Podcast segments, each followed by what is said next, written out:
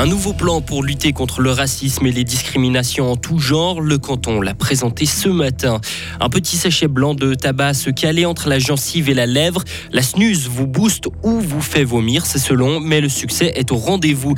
Et enfin, jeu 7 et défaite pour Stan Wawrinka à l'Open d'Australie.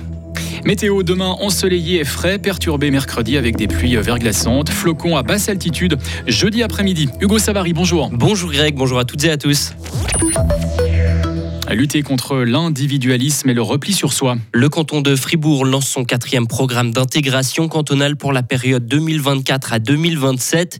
L'instrument a pour but de renforcer la cohésion sociale, valoriser la diversité croissante de la société et garantir la non-discrimination. Ce plan coûtera plus de 35 millions de francs.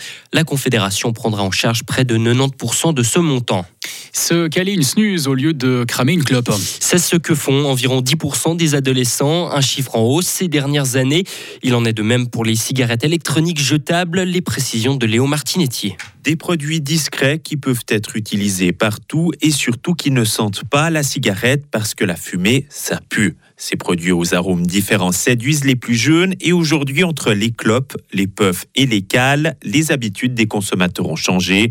Véronique Pitet est chargée de prévention au Centre de prévention du tabagisme à Fribourg. À l'époque où il y avait la cigarette, la pipe, enfin ces produits qui étaient un peu plus basiques, dans le fond, avec la loi sur la protection contre la fumée passive, le fumeur pouvait fumer quand il se trouvait dans des circonstances où c'était autorisé et entre deux, eh ben, il n'avait pas d'autre alternative. Maintenant, avec l'apparition des nouveaux produits qui sont totalement discrets, pour lesquels à ce jour il n'y a aucune euh, protection contre la fumée passive, eh bien on peut consommer ces produits dans d'autres circonstances et on le voit à travers les études. On a maintenant des consommations multiples où des personnes fument des cigarettes classiques dans des moments où c'est autorisé, euh, entre deux peut-être sur leur lieu de travail ou durant euh, un cours à l'école, ils vont avoir un sachet nicotiné et puis peut-être le soir en festif, ils auront une puff à consommer avec leurs camarades. Véronique Pitet précise également que les cigarettes électroniques jetables et les snooze ne sont pas des alternatives saines à la cigarette. Elles provoquent aussi une forte dépendance à la nicotine et elles représentent des risques pour la santé.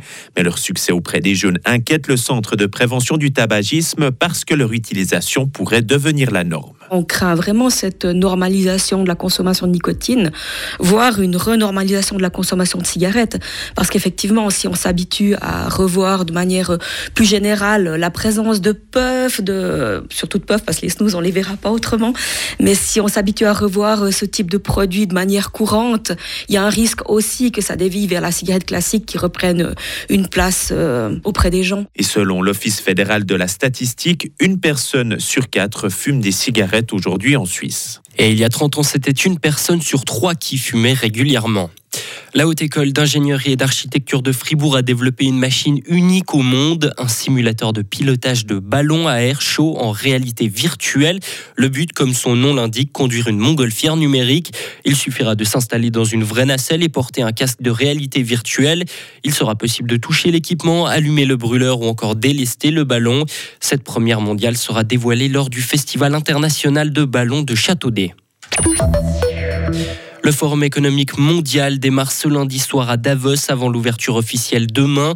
Quelques 2800 participants, dont des dizaines de chefs d'État et de gouvernement, sont attendus. Au menu, des discussions notamment sur le conflit au Proche-Orient et de la guerre en Ukraine avec un discours mardi après-midi très attendu du président Volodymyr Zelensky. Le cyclone Bellal a touché euh, terre ce matin à La Réunion. Il a fait un premier mort. Le préfet de ce département français a placé l'île en alerte violette cyclone tôt dans la journée. Il s'agit du plus haut niveau de danger. Des vents allant jusqu'à 200 km/h ont été enregistrés. La population doit rester confinée. Des dizaines de morts supplémentaires cette nuit à Gaza. Plus de 60 Palestiniens ont perdu la vie dans des bombardements israéliens selon un communiqué du gouvernement du Hamas. Des dizaines d'autres ont été blessés.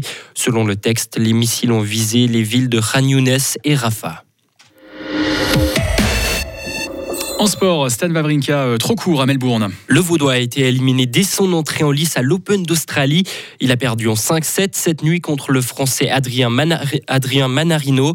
Le seul Suisse en lice dans le tableau masculin a lâché prise durant la quatrième manche. Écoutez l'analyse de Stan Wawrinka. C'était un match difficile, c'est sûr, contre un adversaire forcément euh, euh, particulier avec un type de jeu qui est, compliqué. Maintenant, dans l'ensemble, il y a beaucoup de positifs à prendre de, de ces dix jours ici. Je suis arrivé ici, ça a été les premier entraînement que j'ai pu faire vraiment à fond depuis, ma blessure. Donc euh, voilà, je savais que j'étais un peu en cours de préparation. J'ai pas pu faire tous les entraînements que je voulais au niveau du foncier, au niveau du physique durant euh, la off-season à cause de ma blessure qui m'a beaucoup retardé. Donc euh, le but c'était vraiment de pouvoir revenir ici, de pouvoir retrouver du rythme, de pouvoir m'entraîner avec les meilleurs, de pouvoir essayer de voilà d'augmenter mon niveau de jeu. Et malgré la défaite aujourd'hui, je suis très très satisfait de ce qui s'est passé.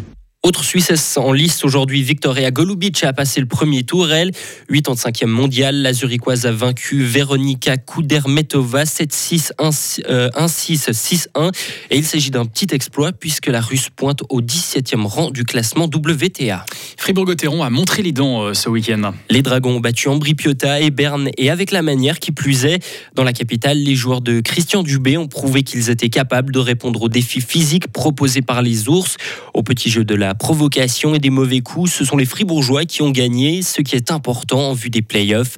Le capitaine de Gotteron, Julien Sprunger, en dit plus. Au-delà des, points du classement, je crois qu'on est dans une quête vraiment d'améliorer notre jeu. Euh, on entraîne euh, tous les jours l'entraînement, on analyse. dans les matchs, on essaie d'amener ces améliorations et puis euh, on le fait de mieux en mieux. Donc pour nous maintenant, l'objectif reste de toute façon les playoffs, mais surtout la manière. Je crois qu'on est en train de travailler ça, d'être prêt pour, pour cette, cette période au mois de mars, avril, qui va être la plus importante et puis pas juste pouvoir tourner un bouton le, jour où ça commence. Gauthieron euh, occupe actuellement la deuxième place du classement et vendredi, autre derby, les Dragons accueilleront Genève Servette.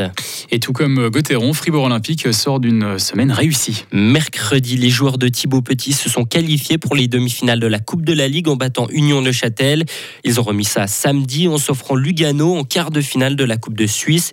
Épuisés, les Fribourgeois ont assuré l'essentiel, de quoi rendre fier leur coach Thibaut Petit.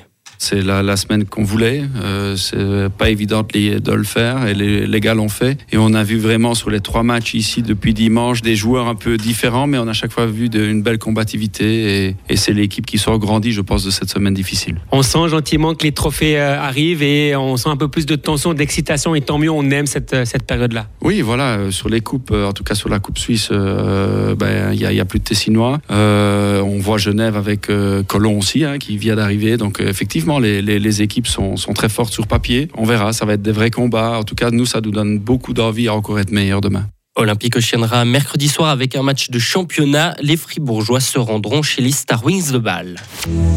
Retrouvez toute l'info sur frappe et frappe.ch. La météo avec le garage carrosserie Georges Beauvais à Grelais et la Ford Fiesta qui vous procure un plaisir de conduite absolu. Changeant sur le nord du plateau, alternant passage nuageux et belles éclaircies, quelques gouttes ou flocons possibles. 5 degrés aujourd'hui, demain mardi, temps assez ensoleillé malgré euh, des bancs de brouillard matinaux sur le plateau. En fin d'après-midi, augmentation euh, des passages nuageux à partir de l'ouest et arrivée de faibles précipitations avec euh, moins 3 le matin, 2 degrés au meilleur de la journée.